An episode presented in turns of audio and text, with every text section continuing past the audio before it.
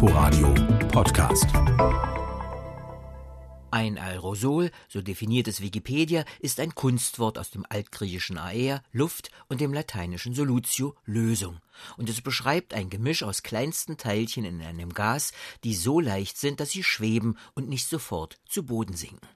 Das Gas ist zum Beispiel die uns umgebende Luft, und in ihr schweben winzigste, wenige Nanomillimeter große Teilchen, die wir auch einatmen. Aerosole können uns nichts tun oder uns schädigen. Sie können natürlichen Ursprungs sein oder menschgemacht. Letztere sind Verbrennungsprodukte wie Rauch, Stichwort Zigarette oder Kohle, Abgase, Asche oder industrielle Nanopartikel im Staub. Auch wenn wir Spraydosen benutzen, entstehen Aerosole mit Farbpigmenten oder Parfüm. Ein natürliches Aerosol ist beispielsweise Nebel, das sind winzigste Wasserteilchen in der Luft. Aber auch nanogroße feste Teilchen wie Wüstenstaub bilden Aerosole. Über die Hälfte der Aerosole in der Atmosphäre bestehen aus Mineralstaubpartikeln. Zum großen Teil stammen diese aus der Sahara.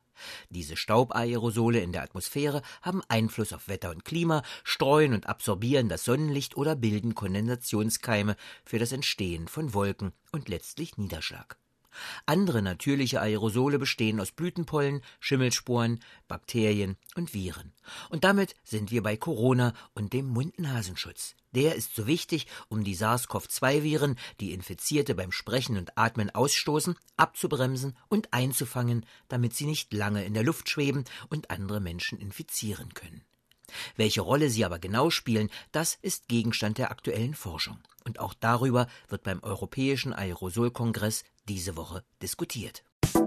Inforadio Podcast.